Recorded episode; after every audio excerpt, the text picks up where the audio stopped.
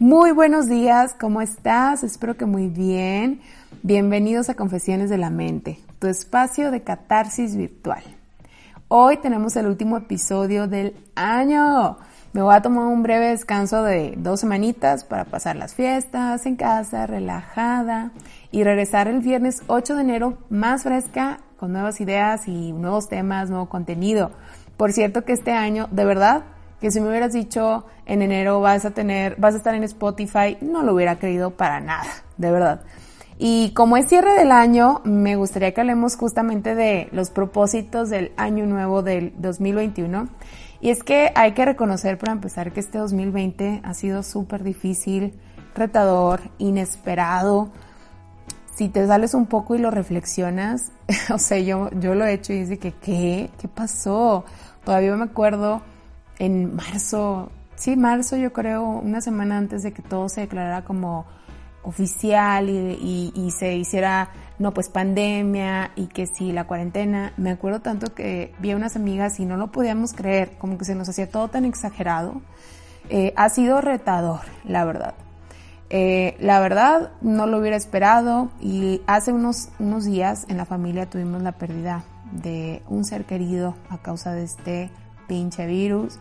Mi cuñado Dani falleció y pues qué te digo, hay mucho que procesar, un largo duelo nos espera y no lo esperábamos, nadie espera la muerte, pero realmente no esperábamos ser parte de, déjame decirlo así, la estadística, como que ves todo lo que ocurre, ves todas las muertes, pero lo ves algo tan lejano como veíamos justamente el virus. El virus.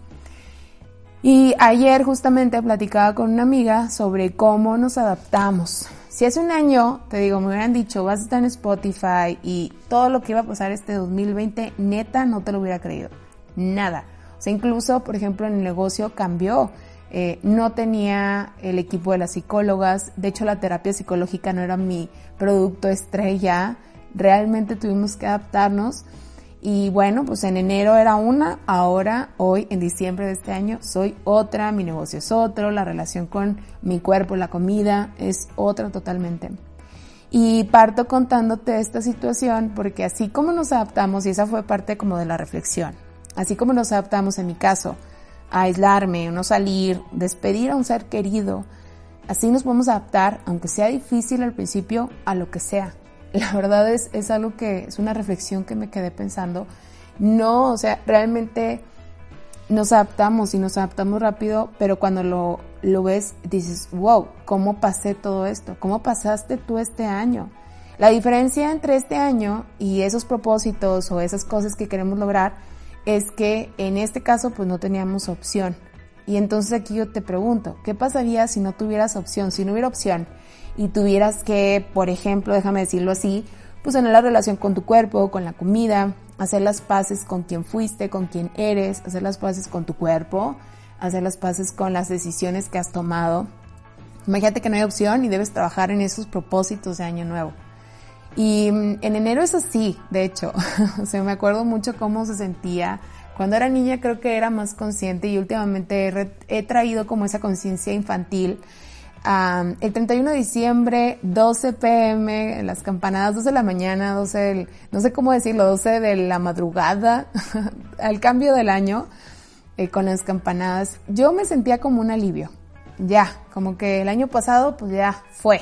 El año anterior fue, 2019 fue, 2020 fue, que por ejemplo para mí el 2014, 2015 fueron años súper retadores, no así como este obviamente, pero igual y ya todo eso quedó en el pasado.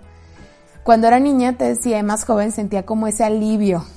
Y hace un año, justamente hace unos años, empecé como a traer este sentimiento, a recordarlo, eh, porque es como, yo lo siento hasta físicamente, como un, o sea, como cuando vas a viajar, son emociones conjuntas y me gustaba traerlas después en marzo, en abril, en junio.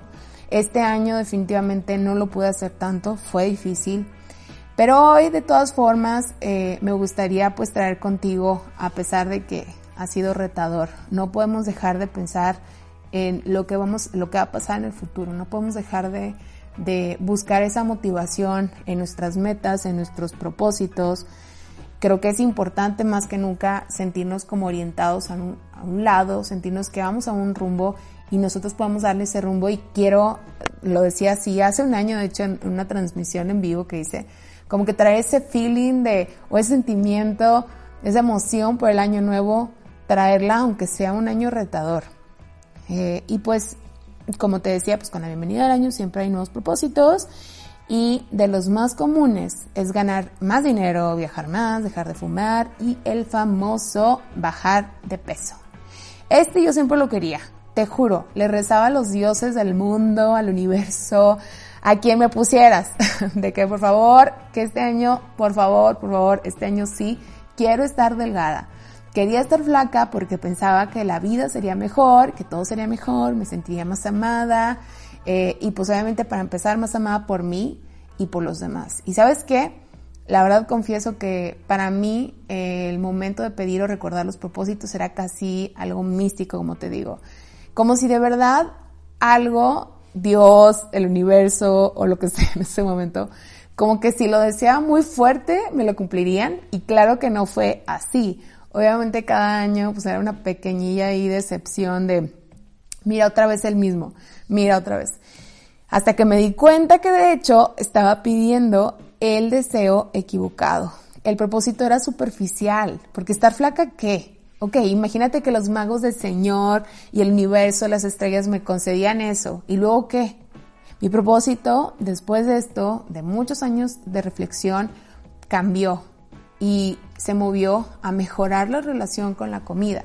La relación con mi cuerpo no era perfecta, pero tampoco creí que fuera tan necesario cambiar, porque cuando yo me veía en el espejo aún tuviera un sobrepeso importante o las estrías o la celulitis no era tan, eh, te digo, no era perfecto, no me amaba, no, era, un te adoro, pero tampoco era del otro extremo como al odio, no. En el caso de la comida, sí. Y este propósito fue a mejorar esta relación, a ser más libre, a no sentir que la comida y las situaciones me controlaban. Poco a poco, después de años, pues lo logré. Y hoy justamente te quiero compartir tres cosas que puedes aplicar ya para este o para cualquier otro objetivo, para cualquier otro propósito.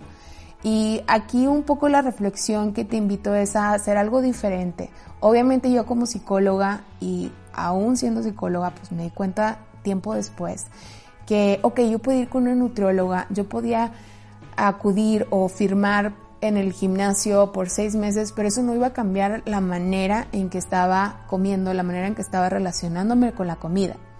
Y estas tres cosas pues creo que son un pequeño resumen. Ahora, claro, te quiero decir, no hay un camino fácil, no lo es. Y esto es algo importante porque hay que aceptar y lidiar con esta idea.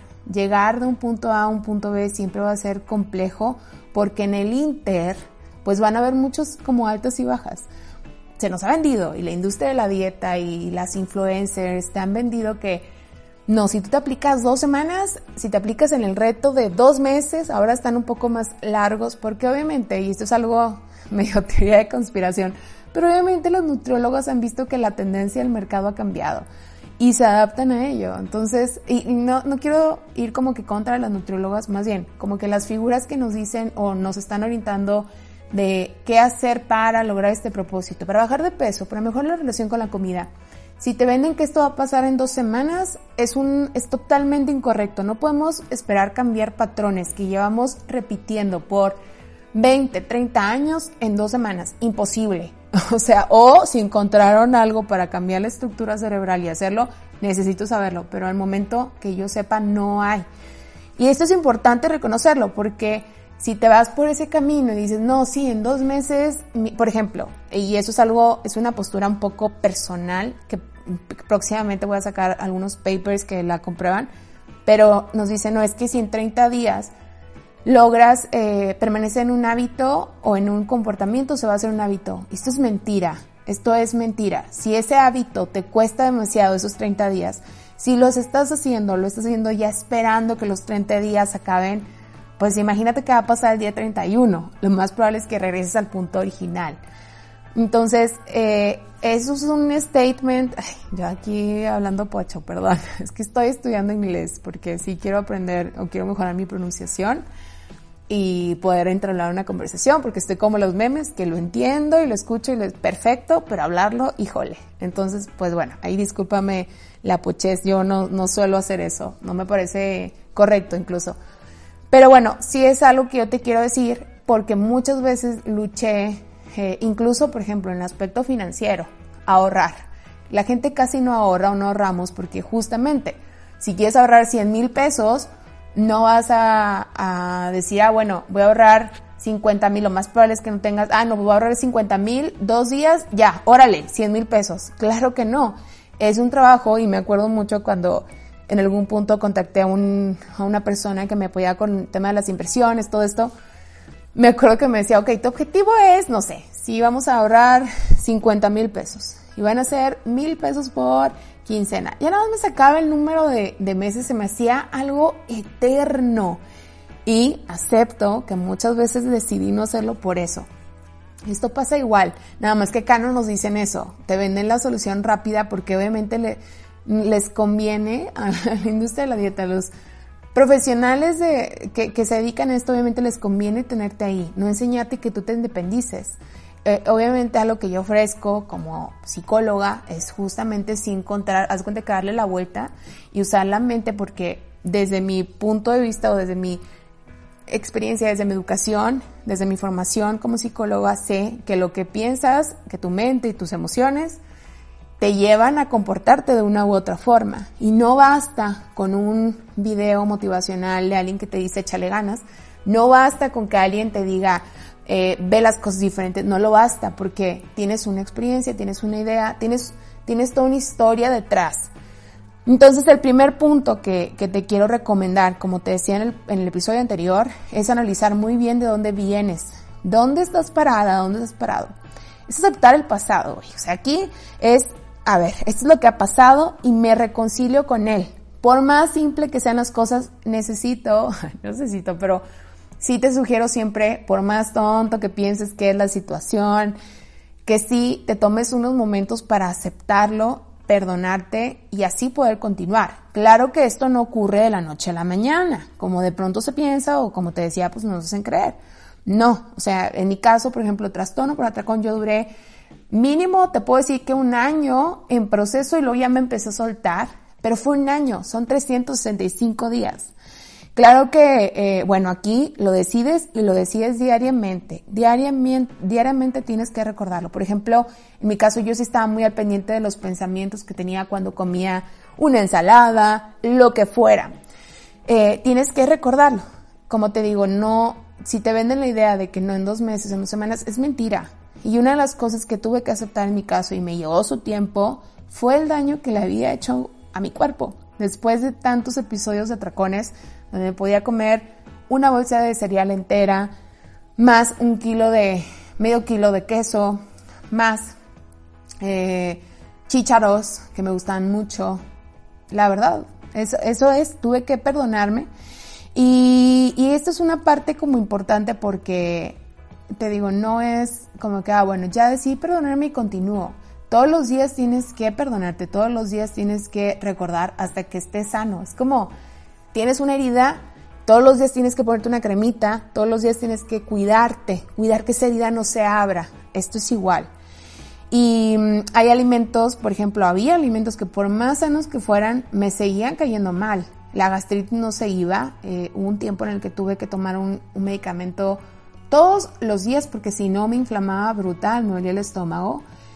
Y mm, pues sí, este, esta gastritis era un recordatorio para mí de lo que había pasado.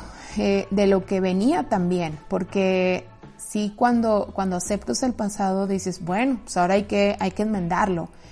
Y, mm, y bueno, pues el perdón, la aceptación, el reencuentro con mi cuerpo, esto es lo que significaba para mí y lo que venía. Eh, ahora yo tenía dos opciones, todos tenemos siempre opciones. Y aquí era o recordar lo mal que había manejado mi trastorno, lo débil que había sido, lo mala que había, eh, me había comportado con mi cuerpo, o esta parte, el perdón, la aceptación, el reencuentro, o sea, que esta gastritis significara esto. Y la verdad yo decidí escoger la primera, o sea, escogí decir, ay, como que calmar a mi cuerpo y decir, bueno, no te preocupes, estoy haciendo ya todo lo posible para que esto no ocurra, para que sanes. tienes dos opciones. Regularmente nos quedamos en la segunda. ¿Por qué? Porque no lo hemos aceptado, porque no lo hemos eh, procesado, no nos hemos dado la oportunidad de pedirnos perdón. Y cuando te quedas ahí, pues bueno, o sea, realmente no hay mucho cambio, hay mucha insatisfacción y es más difícil, pues obviamente sanar la relación con, la comida. Si lo ves eh, como en una, que ahorita lo voy a platicar, pero si lo ves como si fuera una persona, es como como recordar las heridas y estarte como pensando, pensando, pensando lo que pasó, lo que pasó y pensando lo que hiciste mal y pensando en lugar de pensar lo que pudiste haber hecho y lo que puedes hacer ahora para salir de una relación que no te hace bien. Los otros pensamientos que te decía eran de que, ay, o sea, y te lo voy a decir aquí súper con maldiciones, pero yo siempre me decía, ay, qué pendeja, de verdad, ¿cómo me dejé, cómo me permití que esto pasara? Chin, o sea, ¿cómo no me di cuenta? ¿Cómo no levanté la mano? Esos pensamientos se van a seguir presentando, por supuesto, pero decidí en ese momento y decido todos los días respetarlos porque los pensamientos no se caen y se destruyen, las emociones también se transforman eh, decidí entenderlos, pero no tomarlos como mi verdad. Aceptar lo que había pasado, aceptar lo que ha pasado, quién eres y la relación que has tenido con la comida es el paso número uno. Y posiblemente también con tu cuerpo. Y es más, en este punto, si no lo has descubierto, te puedes preguntar o hacer este ejercicio de, imagínate que la comida es una persona, eh, representa una persona, toda la comida. Pregúntate, ponle nombre si quieres. ¿Qué piensas de ella? ¿Cómo la describirías? ¿Cómo te relacionas con ella? Por ejemplo, en mi caso era un amor-odio. Era un amor-odio. O sea, yo crecí amando y odiando la comida. Amando porque, como te lo he dicho, la comida de mi familia significa amor, significa unión, significa festejo, pero por otro lado, por otro lado significa culpa, significa no debiste y significa hacerte daño. Hay que aprender, hay que reconocer de dónde vengo. ¿Dónde estoy con la comida? Regularmente nos queremos saltar este paso porque es doloroso en algún punto. O sea, en mi caso sí me dolía, la verdad, tanto física como mentalmente darme cuenta. Y luego, por ejemplo, había una carguilla y que pues, soy psicóloga. Ay, ¿cómo permitiste? Mía, no eres tan buena. Y pues bueno, antes de ser psicóloga soy humano. Eso era una, como que algo que comprendí después. Ahora, punto número dos o la recomendación punto número dos es o sea, de lo mejor que puedes hacer. Dejar de pensar en la comida como buena o mala, igual que las emociones. Simplemente es. Y la verdad es que la neta, neta no es así. O sea, siempre hay tantos claroscuros, siempre hay tantos grises y matices. No todo es blanco y negro. La comida no es buena o mala, simplemente es. Cuando le quitas esa carga, puedes permitirte escoger eh, de acuerdo a tus gustos, de, de acuerdo a la experiencia y mira, te cuento que después de seis años yo me sigo liberando. Haz de cuenta que siento que estoy como desbloqueando niveles todos los años, todos los días. Que sí te quiero decir que no lo hago tan consciente. No creas que todos los días me levanto y digo, mm, hoy voy a luchar o voy a... No, nada más tengo como presente cuál es mi objetivo, mi propósito y de ahí como que todo se despliega y luego sí obviamente en terapia voy encontrando como esos esos hallazgos o esos highlights o esos pues avances, pero realmente no todo el tiempo lo estoy pensando porque qué hueva, la verdad, qué hueva estar pensando siempre en crecer, en crecer. Llega un punto en el que simplemente tienes que vivir, ¿no? Y este año, esta parte de esta liberación es que este año, después de 12 años que empecé a ser vegana, pues dejé este estilo de vida. No porque no crea en él, no porque no creyera en él, eh, sé que si por aquí hay gente que es vegana y me va a escuchar, pues seguramente me van a juzgar como yo lo hubiera hecho, la verdad. En la mentalidad de vegano es como, si quieres puedes. Pero en mi caso fue más un tema psicológico y no hay, no hay razón que a mí me digan que me haga cambiar de opinión porque para mí está muy bien sustentado y creo ahora en eso. Dejar de ver la comida como puedes, no puedes, está mal, eh, culpa, alimentos y a lo mejor es un poco egoísta, posiblemente, pero al fin me ha liberado. Me ha liberado, uno de los pensamientos que tuve, de hecho el año pasado fue, ¿por qué? O sea, ¿por qué me limito? Y de verdad, yo tenía, había lugares donde, pues ahora todo es más fácil, pero hace 10 años no lo era, hace, incluso ni tanto, o sea, hace 7 años, yo recuerdo que el tema del veganismo, según yo, se empezó a poner moda como 2014, 2013. Bueno, antes de esto no había tanta opción. Ahora, súmale mi veganismo con trastorno de conducta alimentaria encubierto, con dieta, ahí un poco la tendencia a la anorexia, era como, no, yo no voy a comer algo que me vaya a engordar. Y me acuerdo tanto, y ya lo he platicado en varias ocasiones, una vez que estaba de viaje en Cancún, pues obviamente el mar y la playa y todo eso te desgasta. De hecho, fue la primera vez que salí de viaje, de hecho, a cualquier lugar y pues fue ahí. Y pues, o sea, como que pues no sabes viajar, ¿no? Entonces no piensas en la comida. Pero el nadar y la alberca es muy cansado. Entonces me acuerdo, tenía, me moría de hambre, tenía mucha hambre.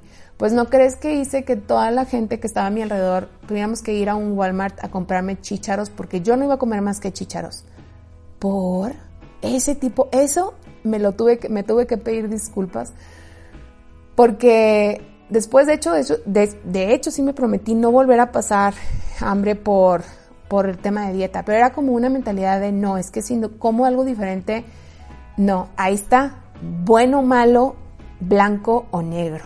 El punto es que la perfección no existe, la verdad. Nunca va a ser totalmente saludable, nunca va a ser más bien, no quiero decir que nunca, porque sé que hay gente que lo hace, pero es muy poco probable que nosotros, una vida promedio, podamos llevarlo a cabo, la verdad, es muy poco probable. Entonces, pues bueno, yo me liberé y te lo digo porque este año, de hecho, pues sí, de hecho esto fue en enero, enero 6, me acuerdo que fui a una fiesta con mis amigos, comí rosca de reyes y dije, ¿por qué no voy a comer rosca de reyes? Y me la comí y no pensé nada y eso para mí fue un, fue un triunfo porque dije, bueno, quiere decir que entonces ya no estoy repensando, ya no estoy, estoy liberando la comida de cualquier juicio, de cualquier juicio de valor o juicio de eh, cualquier adjetivo. Y eso para mí, híjole, o sea, ha sido muy liberador, se siente de una forma que ni te puedo decir, o sea, de verdad. Y este tema psicológico creo que mental, o sea, lo que piensas sobre la comida, que si es buena, que si es mala, realmente tiene un impacto. Y te digo, creo que lo, lo hablaba en el episodio anterior, yo no, no puedo creer cómo antes, si hubiera comido una lechuga extra o lo que sea, me, no estoy exagerando, pero me inflamaba. Porque mi mente era como, híjole, ya comiste más, híjole, no, es que trae mucha grasa.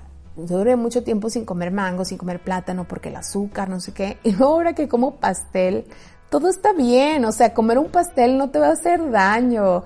Y al contrario, porque tienes el control, sabes que tienes el control. Y no es que la comida mala te controle, porque regularmente le damos ese, ese sentido de no, es que la comida mala. Y parte de mi proceso fue estudiar las, la certificación de Health Coach, que después te cuento mi experiencia, no lo hagas, es muy cara, no, no vale la pena. Más bien yo recomendaría meterte a una universidad o algo así. Pero bueno, eh, parte de esto fue como aprender, oye, que los alimentos, yo sentía que realmente me estaba controlando el alimento, que si la sal, que si el glutamato monosódico, que si el azúcar, que yo era una adicta por el alimento. Y la realidad es que no. Parte del el punto número uno fue aceptar que no, que yo tengo el control, que la, el azúcar obviamente tiene un impacto en el cuerpo como cualquier otra sustancia, pero al final yo decido.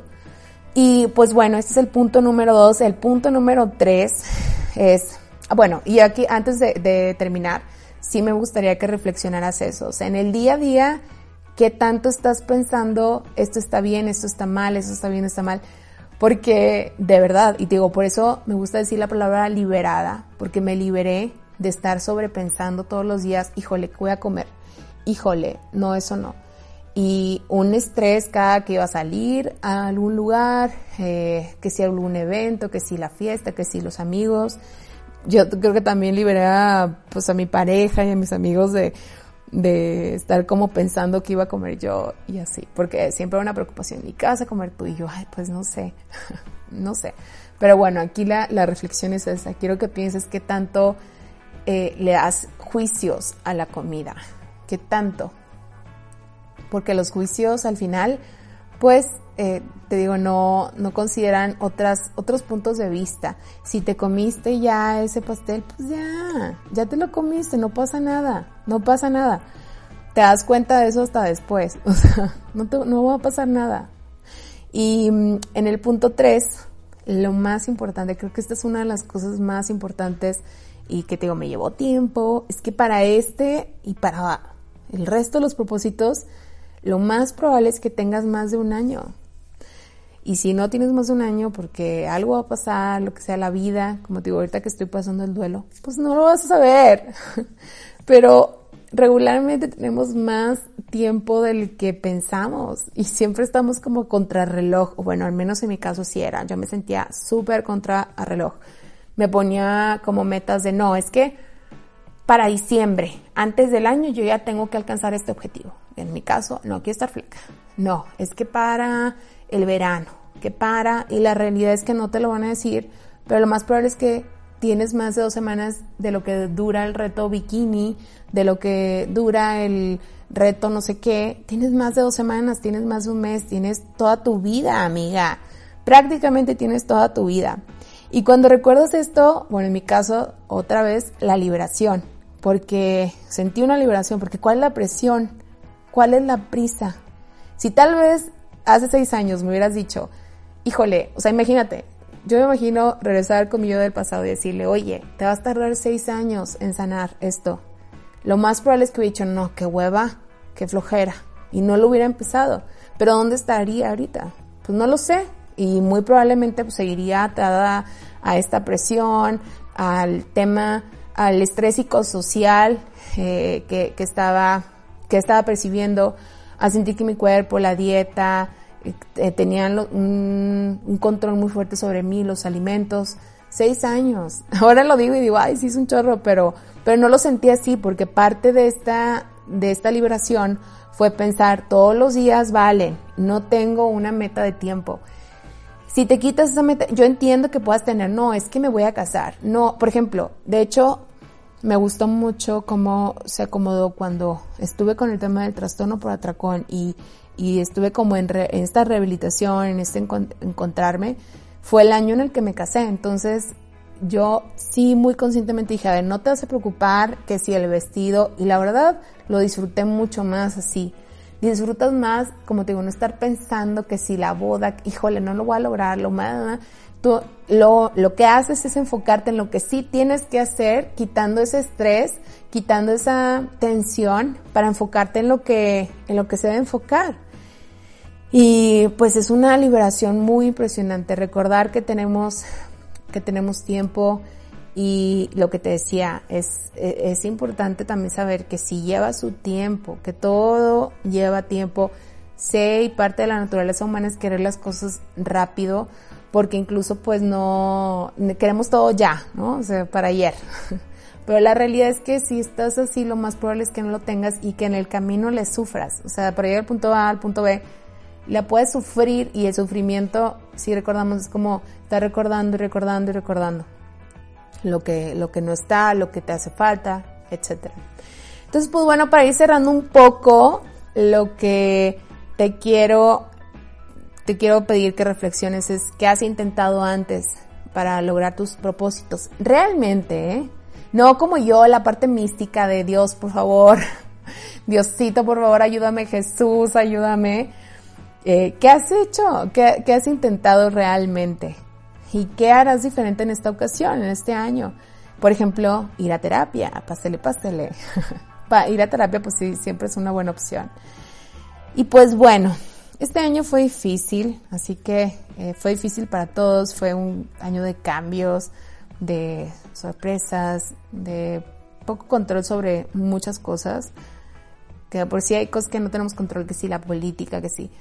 Pero creo que ahora pues más, era un, es un estrés todavía y de hecho parte de lo complejo es no saber cuándo va a acabar, porque ahora por ejemplo, bueno, la vacuna viene, pero luego te dicen, no, no se va a acabar con la vacuna, se acaba hasta que todo el mundo esté vacunado y es como, híjole, o sea, falta un tiempo, pero al menos ya tenemos fechas y mentalmente eso pues quita como esta incertidumbre y puede hacer que pues la ansiedad y el estrés disminuyan un poco, pero no se van.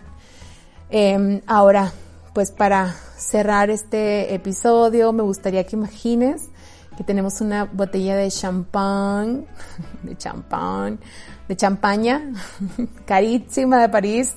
Y quiero que celebremos, que celebremos la vida, porque si algo he aprendido en este año y pues en la última semana, no puedo creerlo, la verdad, es que la salud y pues la salud yo creo es el mejor regalo. Entonces, parte de lo que te quiero invitar también es que tus propósitos estén enfocados a la salud, porque si te enfocas, por ejemplo, en quiero lucir hermosa para la gente, esto es padre, está bien, si te motiva, hazlo, pero recuerda que lo más importante eres tú, tu salud física, tu salud emocional, tu salud mental, la salud y la familia. Si tienes la salud y la familia, creo que necesitas muy poco, la verdad. Esa es una de las reflexiones que he tenido estos, estas semanas. Y es un, pues un significado que le quiero dar a la pérdida, el, el hecho de aprovechar y de estar más presente. Creo que cuando tenemos una pérdida es lo primero que pensamos de no, es que ahora sí le voy a decir a todo el mundo que amo. Parte de la naturaleza humana es caer como en esta rutina, que no te vendan, que todo el tiempo vas a estar súper consciente porque es mentira, pero sí traer conciencia pues diaria de algunos aspectos. Ese sí es uno de mis propósitos, por así decirlo, traer conciencia del presente, porque aún cuando yo me sentía súper consciente del presente, pues resulta que ahora que pierdo a esta persona, pues digo, chin, hubiera hecho esto diferente, hubiera, que es parte del duelo, la verdad. Pero, pues bueno, la salud lo más importante y que todos los propósitos que tú tengas, seguramente, digo, a menos que sea que, o bueno, no sé, todo se puede, pero no, pues quiero que mi propósito sea que aparezca un millón de pesos en mi banco, pues es poco probable, ¿verdad? Pero se puede, ¿por qué no? y pues te agradezco mucho por estar aquí, por ser parte de este proyecto que justamente empezó con, con la crisis. Algo que a mí sí me gusta, que reconozco mucho de mí, me gusta mucho de mí, es que cuando hay una situación de crisis o de cambio que yo reconozco y siento que no me, no me adapto tan rápido, pues en este año sí, sí me adapté. De tener un negocio lo convertí porque ya lo que estaba pensando en hacer, lo que, los contratos que tenían ya no iban a existir. Entonces eh, me gustó, me adapté y eso es algo que también me celebro y pues te celebro también por estar aquí, por escucharme y por seguirme en redes sociales también, saludablemente feliz MX. Aprovechar las oportunidades, las promociones de terapia eh, que vamos a tener el resto del mes. Voy a considerar dejarlas un poco más el, el principios de año o reactivarlas en febrero por aquello de la cuesta de enero, que sé que son tiempos difíciles también pon changuitos, vamos a pedirle a Dios, al universo. Un propósito que tengo es que me gustaría conseguir, bueno, esto no lo había dicho, no lo había verbalizado de hecho, pero, pero estoy buscando como sponsors o patrocinadores o padrinos de terapia para llevar la terapia psicológica a um, zonas de bajo acceso, donde, donde la salud mental es qué, o sea, donde no hay información sobre la salud mental, porque creo que todos lo merecemos y lo necesitamos. Estoy buscando por ahí. Le estoy apuntando al cielo, a las estrellas, así que a ver qué tal. Y pues bueno, te agradezco mucho de nuevo. Nos vemos el 8 de enero y que pases unas felices fiestas, feliz, Navidad, feliz año. Abraza mucho a tus seres queridos, cuídate mucho del COVID y si te da, cuídate mucho también, asiste con los profesionales, cómprate el oxímetro o pide un oxímetro y a cuidarse mucho. Te mando un abrazo, te quiero mucho y espero que estés muy bien. Bye.